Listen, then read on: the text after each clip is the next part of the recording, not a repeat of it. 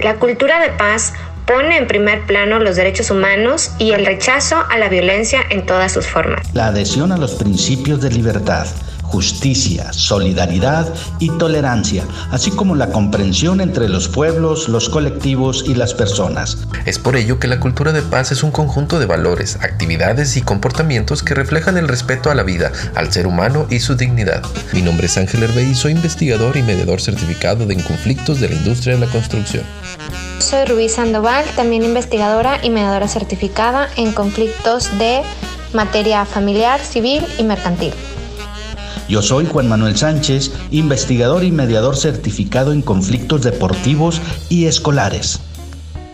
Esto es Diálogos de Paz. El día de hoy tenemos el gusto de tener como invitada a la doctora Diana Rocío Espino Tapia. Ella el día de hoy nos va a estar acompañando con un tema relacionado sobre los derechos a la paz con fundamento en una sociedad democrática. Para platicarles un poco acerca de la doctora Diana, es doctora en Derecho con orientación en Derecho Constitucional y Gobernabilidad por la Universidad Autónoma de Nuevo León, aquí en México. Es abogada y politóloga por la Universidad Mayor de San Marcos en Perú. Tiene estudios en posgrado en Derecho Internacional de los Derechos Humanos por la Washington College of Law de la American University y actualmente, bueno, ella es directora del Laboratorio de Transformación Jurídica y Gobernanza de la Universidad Regiomontana aquí en México. Es miembro del Sistema Nacional de Investigadores, el nivel 1 del CONACYT. Y bueno, pues ella ha tenido diversos cargos dentro de la docencia, dentro eh, del área de la universidad, en la Universidad Regiomontana, y ha escrito diversos artículos y capítulos de libros especializados en materia de derechos humanos. Le damos la bienvenida a la doctora Diana. Hola, ¿cómo están? Bienvenidos a este podcast, tu podcast de diálogos de paz, donde el objetivo precisamente que tiene, o el objetivo preciso que tiene este podcast es dar a conocer los beneficios de por qué nos conviene tener una cultura de paz y te tengo una sorpresa y ni te la esperas. Yo sé que te estuviste al pendiente ahí de que cuándo iba a ser, ese festejo, ese super baby shower de la doctora Rubí que se hizo de diálogos de paz. Y bueno, si no tuviste la oportunidad de ir a los festejos y estar en, en ese evento, bueno, hoy vas a tener la oportunidad de escucharla porque regresó con nosotros después de un permiso muy bien merecido y con todas y muchas ganas, la doctora Rubí. ¿Cómo estás, Rubí? Bienvenida. ¿Qué dice Rubí? Nueva maternidad. Muy bien, feliz de regresar, de, continuar con estas difusiones de la cultura de paz aquí con ustedes. Y bueno, pues ahora sí que adentrarnos otra vez a este, a este tema que yo creo que a todos nos sigue interesando, hay mucho todavía por, por saber, por preguntar, por investigar. Y bueno, pues aquí al pie del cañón, ya sabes, correcto. Para los que no se enteraron, Rubí eh, nos dio, nos dijo, ¿saben qué? Hizo un paréntesis porque voy a ser mamá. Y pues ya es mamá de un gran varón y pues está en esas y ya, ya está con nosotros. Pero bueno, ya escuchaste la cortinilla de inicio, ya sabes quién está con nosotros su especialidad y toda la trascendencia que ha estado haciendo en temas de investigación. Y bueno, con 16 años de experiencia, se encuentra con nosotros la doctora Diana Rocío Espino.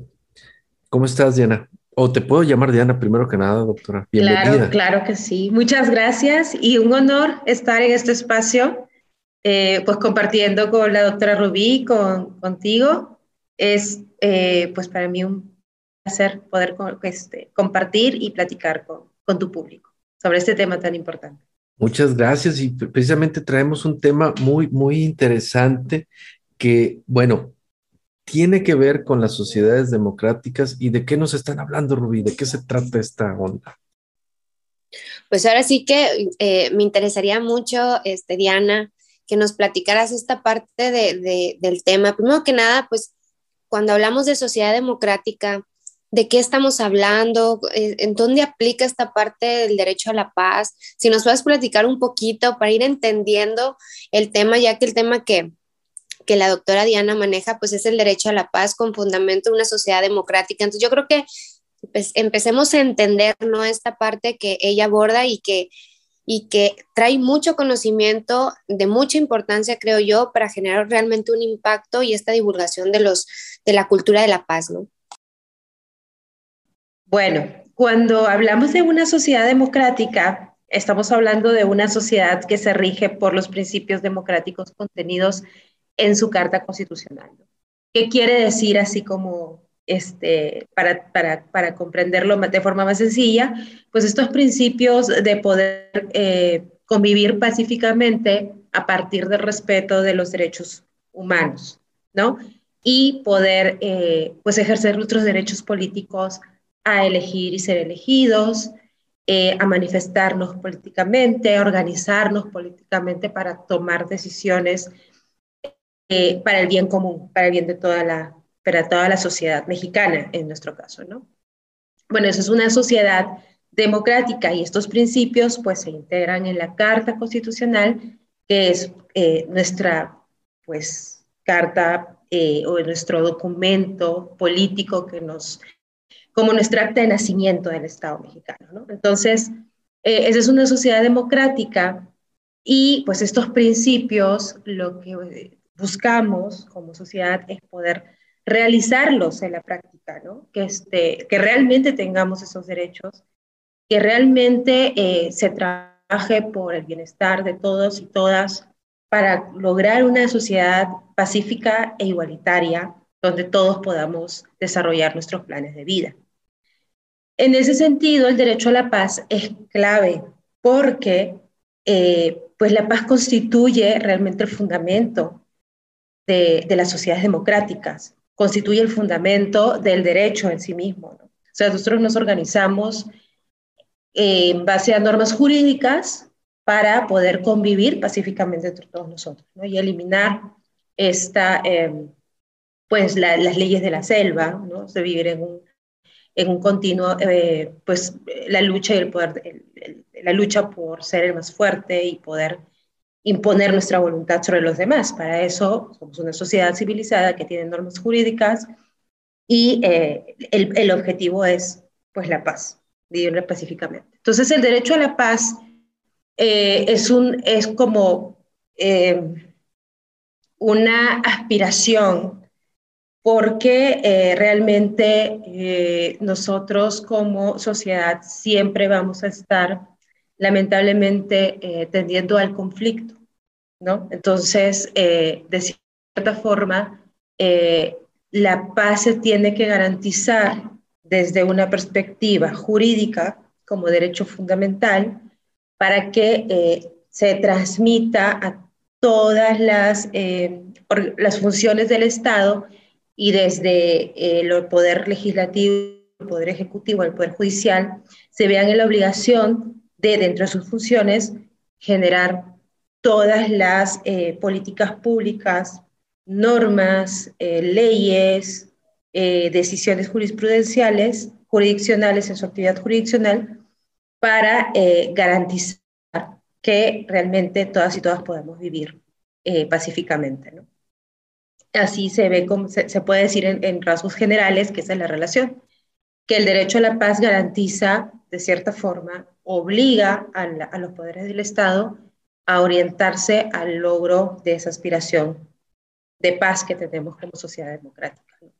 Hay, que recordar que, eh, bueno, al menos el concepto de paz que hemos estado trabajando en su momento en la temporada pasada con el doctor Paris o con la doctora Mirna o con el mismo doctor Gil David que nos estuvieron acompañando, eh, es esta ausencia de violencia, no es esta cuestión tranquilidad de que aquí no pasa nada, sino más bien estamos hablando de un concepto de paz positiva, donde obviamente surge un conflicto, estamos enterados de que va a suceder porque es parte del, del, del, ser humano, como tal, sobre todo si vas evolucionando.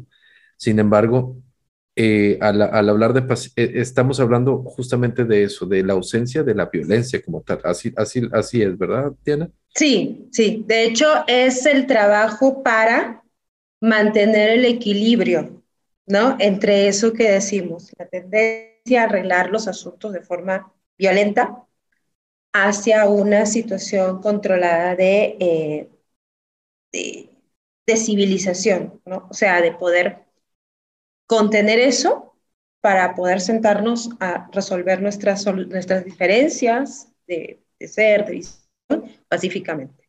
O sea, es un trabajo realmente. Y, y, y precisamente porque se trata de, eh, de un trabajo constante, es que se requiere garantizar a través de, del derecho a la paz, ¿no? Que fue, por ejemplo, el origen de, eh, del derecho internacional contemporáneo. O sea, detrás de la creación de las Naciones Unidas existe pues la, la voluntad de mantener la paz entre estados eh, de la comunidad internacional. O sea, es reconocer que son los estados tienden a tener conflictos y su tendencia es resolverlos a través de la guerra, pero con esta eh, Carta de Naciones Unidas se renuncia al uso de la fuerza y se obliga a través del principio de solución pacífica de controversias a los estados a sentarse a negociar, ¿no? Digamos que es el mismo principio que nos rige a nivel interno entre las personas, pero es el concepto de paz que se maneja también en el derecho internacional. Yo soy Daniela Alarcón Sánchez, estudio cultura de paz y para mí la respuesta a la pregunta ¿qué es la paz? es la siguiente. La paz es un fenómeno universal, el ser humano le da forma y le atribuimos distintos significados. En mi opinión, la paz conlleva estabilidad. Por tanto, la paz puede ser la inexistencia de conflictos entre dos entidades o la paz interna del ser humano, en el que todas las necesidades humanas están cubiertas. Sembrar una cultura de paz es muy importante, puesto que gracias a la paz podemos vivir en una sociedad próspera y organizada. A fin de cuentas, la paz es un objetivo al que todos aspiramos a llegar, y solo mediante la colaboración y el respeto podremos alcanzarla. ¿Y cómo se lleva? Bueno, ahorita estamos viendo por todos lados. De hecho, desde nuestro presidente o el presidente de México, abrazos, no balazos, donde está, o sea, el comportamiento ciudadano o social es como de burla. Ay, sí, cómo no. Pero yo creo que más, más que abrazos, como lo está manejando él, está hablando precisamente de esto que tú estás comentando aquí, de ese derecho a la paz, de esa ausencia de violencia. Sin embargo, y esta es una pregunta, la primera pregunta que, me surge es, ¿cómo de alguna manera se establecen las pautas para poder garantizar ese derecho a la, a la paz, perdón, cuando, no sé, estoy pensando a lo mejor muy de forma ahorita en el presente, cuando llega esta pipa de agua para poder distribuir con una escasez de recursos y de repente pues las señoras ya se están revolcando ahí porque tú tienes más que yo.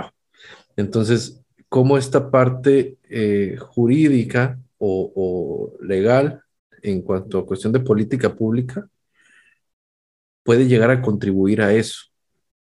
Porque estamos hablando de, no sé, o aquí corríjanme ustedes, eh, de la señora que está al borde de la desesperación porque tiene N cantidad de tiempo, o sea, como que ese sentimiento de ya no sé qué hacer y esto es muy limitado, entonces tengo que alcanzar.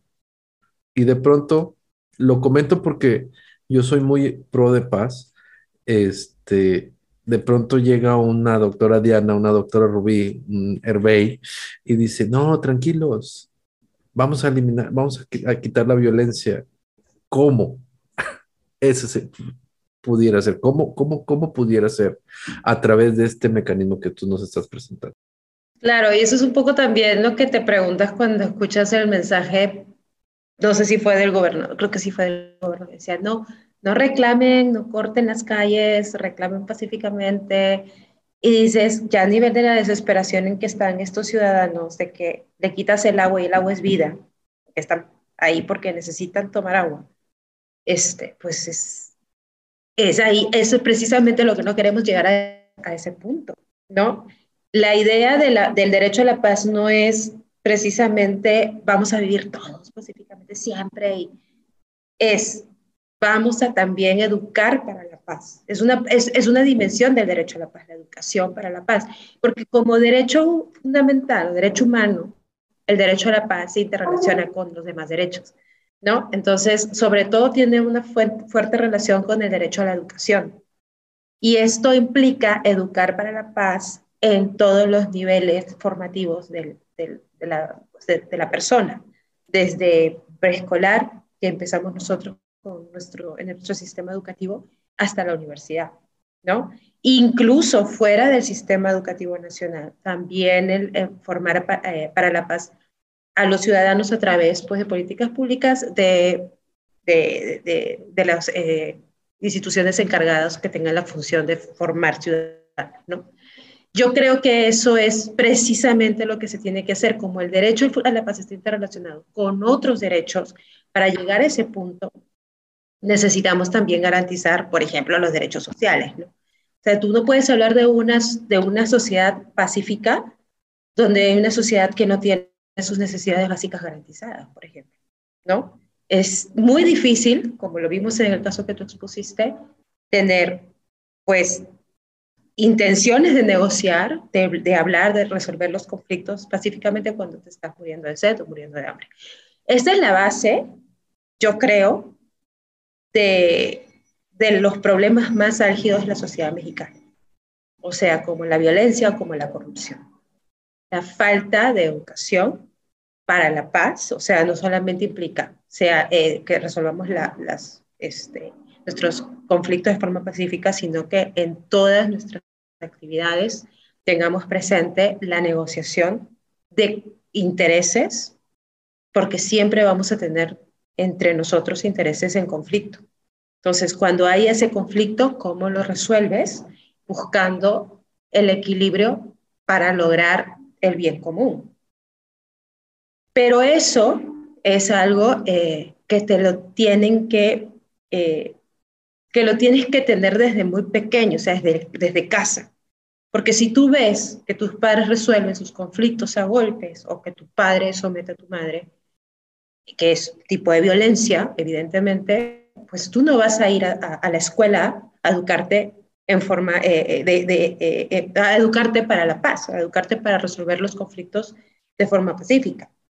Porque tú lo que estás viendo en tu casa es otro tipo de, de forma de, de, vivir los conflictos, ¿no? Sí, de, de, violencia, ¿no? Claro, entonces es una cuestión cultural, ¿no? Es eso, lo que, lo, que vemos ahora, los problemas que tenemos ahora, tienen su raíz en esos pequeños conflictos, en casa, en la escuela, los niños crecemos pensando que eso es, eh, que es la forma de, convivir con, con los demás, ¿no? En la Asociación Internacional de Diálogos de Paz contamos con el servicio de mediación mediante mediadores especializados que te pueden ayudar a ti que tienes un problema hoy a gestionar este conflicto y puedas llegar a una solución donde ellos son terceros neutrales que van a servir de facilitadores de la comunicación entre las partes inmersas en un conflicto. Puedes contactarnos al teléfono 811-748-4424 o bien mandarnos un email a contacto.aidp.com.mx. Nosotros hace algunos años, como para tres, en el 2018 hicimos una investigación eh, en una colonia en Escobedo. Se llama la, la, sí, la colonia La Unidad, en Escobedo. Eh, invitado por, eh, la, en ese momento, la alcaldesa Clara Luz Flores. Nos abrieron la, nos dieron la posibilidad de poder hacer una intervención, investigación en la colonia para descubrir el origen de la violencia en las calles, que en ese momento, pues en esa colonia, eh, estaba representada por los, eh, por los grupos de pandillas que se relacionaban cada vez más con el crimen organizado, el menudeo, otro tipo de, delitos un poco más, más este, fuertes, pero relacionados con el crimen organizado. Eh, que la pregunta era qué era lo que llevaba a que estos grupos de jóvenes pues decidieran tomar ese camino. Entonces, dentro de la investigación, una de los principales hallazgos que encontramos fue eh, que replicaban la violencia que vivía en sus hogares. Por eso lo llamamos, el libro se llama Violencia en las calles y en los hogares. O sea, eran jóvenes que, vivían en un círculo de violencia, porque eran mujeres, por ejemplo, las mujeres se embarazaban muy jóvenes, era, era, tenían una alta incidencia de embarazos adolescentes, los chicos tenían que hacerse responsables de los, de, los hijos muy jóvenes, entonces no estaban todavía preparados para ser padres, no eran buenos padres, evidentemente, porque pues vivían en un ambiente de violencia, de cierta forma por el descargo de haber tenido que tener una una obligación tan jóvenes, no estaban educados para eso y terminaban replicando esa violencia que vivían en casa en las calles. Entonces, eh, precisamente por eso, nosotros consideramos dentro de las recomendaciones de esa investigación que, eh, que para resolver el problema de la violencia en general, esta que ya está sistematizada, hay que empezar por trabajar la violencia doméstica, ¿no? O sea, que realmente ese es el germen, el origen de, todo el conflicto, de todo el, de todo el problema social que tenemos de violencia, al menos en el estado de Nuevo León. Creo que se puede decir que también Diana, pues fíjate que esto que nos comentas está muy interesante. Eh, a mí me llama la atención esta parte que, que, refieres al inicio de la plática, esta parte de los principios que se necesitan para que realmente pues se ponga en, práctica y, y, ya este, pues esta parte de, de este derecho a la paz, ¿no? Y, se me viene a la mente esta parte de los principios dentro de, la investigación que yo hice. Yo hablo también de principios, solamente enfocados, como dices tú, pues este puede ser enfocado en el poder judicial, ejecutivo y legislativo. En mi caso, bueno, yo lo estudié desde el punto de vista del, poder judicial, ¿no? Pues es mi, mi área. Y me llama la atención esta parte de los principios porque para aquellos que, que no entienden esta parte del concepto de los principios, cómo se aplican, ¿no? Pues son ciertas normas, ciertas reglas, ¿no? Que se te, que se llegan a establecer con un fin, ¿no? O un objetivo. Al final de cuentas, bueno, estos principios se tienen que desarrollar de tal o cual forma, regula las actuaciones de las personas, ¿no? Para llegar a un objetivo que se, ¿no? Derecho a la paz, este, garantiza, garantías jurídicas, etcétera, ¿no? Entonces, cuando nosotros hablamos de esta parte de, estos principios, eh, lo, englobas también en la parte de educar, ¿no? tenemos que educar, y, pero también el Estado tiene que crear las condiciones, ¿no? Entonces, difícilmente si un Estado no tiene las condiciones o las necesidades básicas eh, satisfechas, ¿no? Eh, pues difícilmente vamos a crear o vamos a lograr que las personas se eduquen o actúen de una determinada forma que los conduzca a un camino, ¿no? Eh, yo recuerdo que era un autor que se llama Luis Rano y él habla, él habla de la cultura, ¿no? Pero este Luis Rueda habla de esta parte de, bueno, eh, para que las personas puedan elegir ¿no? este camino de la paz o esta cultura de, de, de la paz, eh, Luis Rueda dice, tienes que crear las condiciones para que las personas puedan elegir ¿no? ese camino. Si no creas las condiciones, si no tienes satisfechas ciertas necesidades, ¿no? Pues podemos tener muchos principios y muchas normas jurídicas, pero difícilmente las van a adoptar porque no está lo primero que tú comentas, ¿no? Esta parte de esta investigación, en la que comentas, que qué interesante, la verdad, y qué buena aportación esta parte del origen de la violencia, volvemos a lo mismo, ¿no? Está fallando algo en el sistema, ¿no? Que a final de cuentas está dentro del núcleo familiar, que, es la base de la sociedad el día de mañana, ¿no? Lo que inicia ahí, pues empieza a desarrollar. Y entonces ahí es donde se empieza a ver, pues el desafío, ¿no? Yo creo, Diana, ¿no? Es un desafío que tenemos como, no nada más de forma individual, sino colectivo a nivel Estado, ¿no? Incluso a nivel nacional ya la guerra, ¿no? Que, en un momento también todo el mundo hablando de esta guerra, ¿no?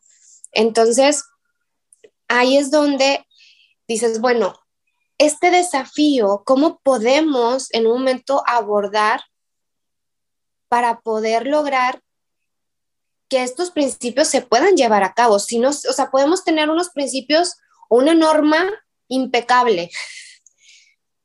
¿Cómo? Si me explico, si no se están dando las condiciones, si no estamos estos desafíos, esos desafíos hacia dónde, cuáles son esos desafíos, Diana, que tú ves y, y, esas áreas de oportunidades que como sociedad tenemos que despertar y verlas y, y acogerlas, ¿no? Fíjate que con eso has, eh, has dado en el clavo porque hace en el 2018, creo que fue el 2018 el 2019, Nuevo León tuvo una reforma constitucional donde integró por primera vez el derecho a la paz en el artículo 3.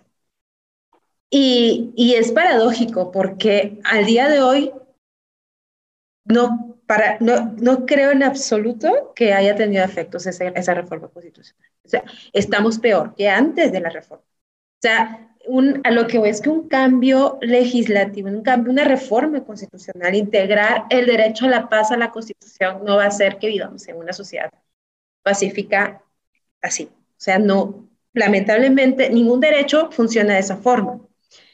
Eh, y, pero precisamente eh, ese, es, ese es el reto. O sea, cómo llevar esos derechos, el derecho a la paz en la Constitución de Nuevo León, hacerlo efectivo eh, en la práctica, ¿no? Y no es difícil, lo que pasa es que se requiere mucha voluntad política.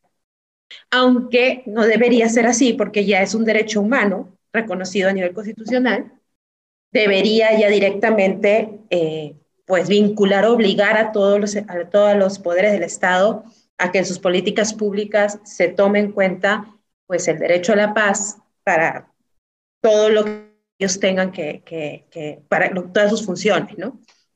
No es así, se requiere voluntad política eh, y ese es el principal desafío, que, nuestras, que, nuestros, que, que nuestros representantes políticos tomen realmente eh, la obligación de generar esas políticas públicas para construir una, una sociedad pacífica, una cultura de paz, empezando por la educación para la paz, ¿no? Porque precisamente ellos son los que tendrían que ser los primeros en que en sus relaciones como poderes dentro de, como poderes, como representantes políticos, de, partidos políticos, tendrían que ser los primeros que manejen este tipo eh, de soluciones eh, pacíficas, ¿no? O sea, tendría que verse que dentro de, de la acción del Estado y de sus, de sus órganos hay un manejo de, de relaciones pacíficas, pero no se ve. O sea, al contrario, o sea, estamos dentro de una guerra política por el agua, estamos dentro de una guerra política por, por el tema de los feminicidios. O sea, y, y, no he visto que haya habido ninguna política de, de ninguno, o sea, de, de, una política pública, por ejemplo, gobierno que esté enfocada a, eh, por ejemplo, fortalecer lo que, eh, pues en, en, algún momento en el libro que, que, que publicamos sobre la unidad habíamos recomendado. ¿no? O sea, hacer, diseñar políticas públicas de intervención para en estos grupos de jóvenes que realmente llegan al, al, pandillerismo por falta de oportunidades. Eso fue lo que salió en la investigación. O sea, ellos llegan ahí porque no, no pueden estudiar, no tienen trabajo, no los contratan en ningún lado, porque son jóvenes que tienen alguna, en su forma de vestir, alguna eh, característica de su, de su condición social. O ya, digamos por eso, la pinta de pandillero. Entonces, tienes pinta de pandillero, no te voy a contratar para trabajar en mi negocio, ¿no? Este, que muchos de ellos, por ejemplo, decían, no, pues contratan a migrantes, no me contratan a mí. Entonces, ¿qué voy a hacer? ¿De dónde voy a sacar dinero? Les estamos cortando la posibilidad de, este, pues esas condiciones que tú comentabas, Ruby, darle las condiciones para poder este, vivir de forma pacífica, para hacer, para optar por la paz en lugar de la violencia. Eso, eh, pues yo no he visto que el gobierno haya hecho de alguna forma, que haya tenido una política pública efectiva para resolver esos, esos problemas de estos, de estos grupos de pandilleros, ¿no? O sea, no he visto algo efectivo porque lo que sí veo es que hay, por otra parte, mucho asistencialismo. O sea, como, el, como una política pública de gobierno de los, de los ninis, ¿no? Te doy dinero, pero este, pues se supone que estudias, yo tengo entendido que, que, que, no hay un control de eso. Entonces, eh, es una eso es asistencialismo, eso no es una política pública enfocada a, a, garantizarle a ese chico la educación para el trabajo. Eh, entonces, eh, creo que esos son los retos que tenemos como sociedad. Sea, la parte de las garantías legislativas por el hecho de crear un derecho no aplica automáticamente. Hay que crear las garantías institucionales del derecho y dentro de esas garantías institucionales están que, los, que las autoridades se pongan dentro de sus funciones a hacer lo que tienen que hacer con un enfoque de paz o con una, con una, con una idea de generar una cultura de paz, ¿no? Y eso implica no solamente su actuar, implica que en todas sus funciones ese sea el enfoque de prevención social de la violencia, que esa es la otra cara de la, de, la educación para la paz, ¿no? O sea, prevé, prevén, o sea, prevé que no exista más bien las condiciones para generar violencia, que es lo que, es lo que nosotros estamos creando actualmente, todas las condiciones para que haya violencia. o sea, es completamente lo contrario a lo que se debería estar haciendo en, por parte de las autoridades. No sé si tuviste la oportunidad de revisar las noticias hoy. Eh, me parece que es el PRI está eh, apostando o están eh, impulsando una ley, una reforma de ley, no recuerdo muy bien la forma en la que se presentó, pero el objetivo es que las familias tengan un arma para defenderse para no ser víctimas de, violencia, para poder defenderse cuando sean atacados. Entonces, pues eso no es precisamente generar condiciones para prevenir la, violencia. ¿Estás de acuerdo? Estás generando condiciones para crear más violencia. Y, es, y es, es precisamente eso lo que no deberíamos estar pensando como autoridades. Esto que comentas, Diana, creo que aquí nos deja muy claro que nuestro trabajo como investigadores, como doctores, ¿no? Es de suma importancia, sobre todo para este impacto, estrategias, prevenciones, em, conocer, recomendar, ¿no?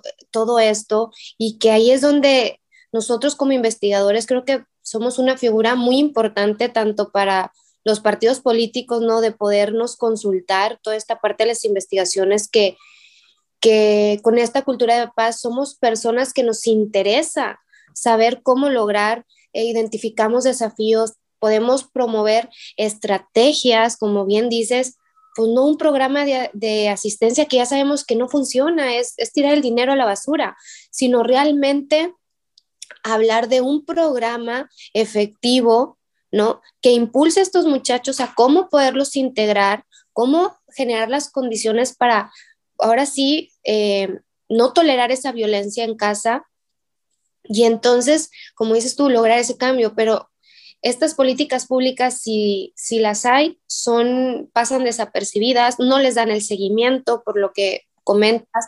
Entonces, pues difícilmente eh, van a poder generar ese impacto o llegan a la mitad o como dices tú, de nada sirve reformar y reformar y reformar si el sistema no le está dando ese respaldo o esa fortaleza esa reforma, creando como bien ese autor, ¿no?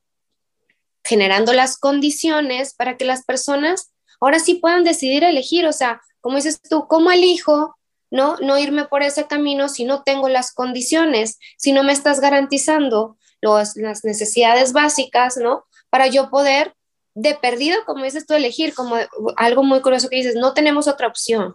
Y eso es, eso es lo lamentable, ¿no?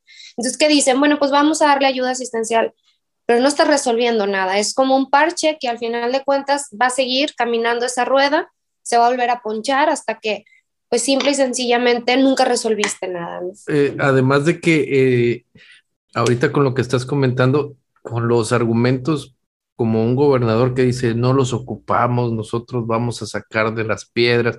O sea, ahorita dices tú, oye, pues por un lado, pues estás promoviendo eh, como que va a ser letra muerta la cultura de paz, lo incluyes en tus, en tus procedimientos, lo incluyes en tu constitución, pero por el otro lado el mensaje es la parte de la desesperación. Yo entiendo que para poder generar una cultura de paz, es importante comenzar, como lo, como lo entendí ahorita, con los de más abajo, es decir, los de menor edad, porque pues ahora sí que los que están eh, pues ya adultos, ya con cierto criterio, es complicado, se requiere de más voluntad. Sin embargo, eh, creo que el, el, tiempo no debe de esperar. ¿Por qué? Porque si nos esperamos a tomar acciones dentro de, no, ya que tengamos agua o ya que tengamos esto, va a ser cada vez más complejo porque nos estamos acostumbrando. Ah, una balacera. Ah, bueno. Ah, secuestraron a alguien. Ah, pues sí, ya ahorita ya nada más son tres. Antes eran diez. Por eso, pero siguen siendo tres. Ah, golpearon nada más ahorita a dos mujeres o atacaron a... Entonces, como que dices tú, pero ¿por qué tiene que suceder esto? ¿O por qué estamos acostumbrados? O no, ya nada más la señora se encargó y atropelló a dos en lugar de a 20. Entonces, ahí es donde creo que nos estamos acostumbrando a vivir de una manera y nos puede pasar el efecto luego, como dicen, de, la rana en el sartén cuando la ponen y la están calentando poco a poco. Entonces, creo que es importante estos esfuerzos como los que están, como lo que estás haciendo. Me gustó eh, y estoy hablando en, pasado porque ya, ya el tiempo se nos, está, se nos está reduciendo. Me encantaría, no sé, Rubí, qué pienses de tener una, un siguiente podcast en, no sé, la siguiente temporada, pensando un poco más en esto que tú estás hablando. Oye, descubrimos estos puntos, tenemos estos principios. Y bueno, en mi caso como ingeniero, sabemos que esos principios es la cimentación de una sociedad mayor, ¿sí? Cuando los transformamos en valores, pues van a fluctuar de acuerdo a la percepción de cada, cada comunidad o sociedad. Cuando hablamos de principios, esto es, no hay más. No es percepción distinta. Esto es como lo debemos de manejar. Sin embargo, pues falta esa aplicabilidad y nos gustaría saber estas investigaciones, qué impacto están teniendo y sobre todo aprovechar este tipo de escenarios que es podcast Diálogos de Paz para que se pueda difundir entre las comunidades, entre la sociedad, entre los que nos escuchan. Vamos a aprovechar para mandar saludos a tu tierra, que también nos están escuchando por allá.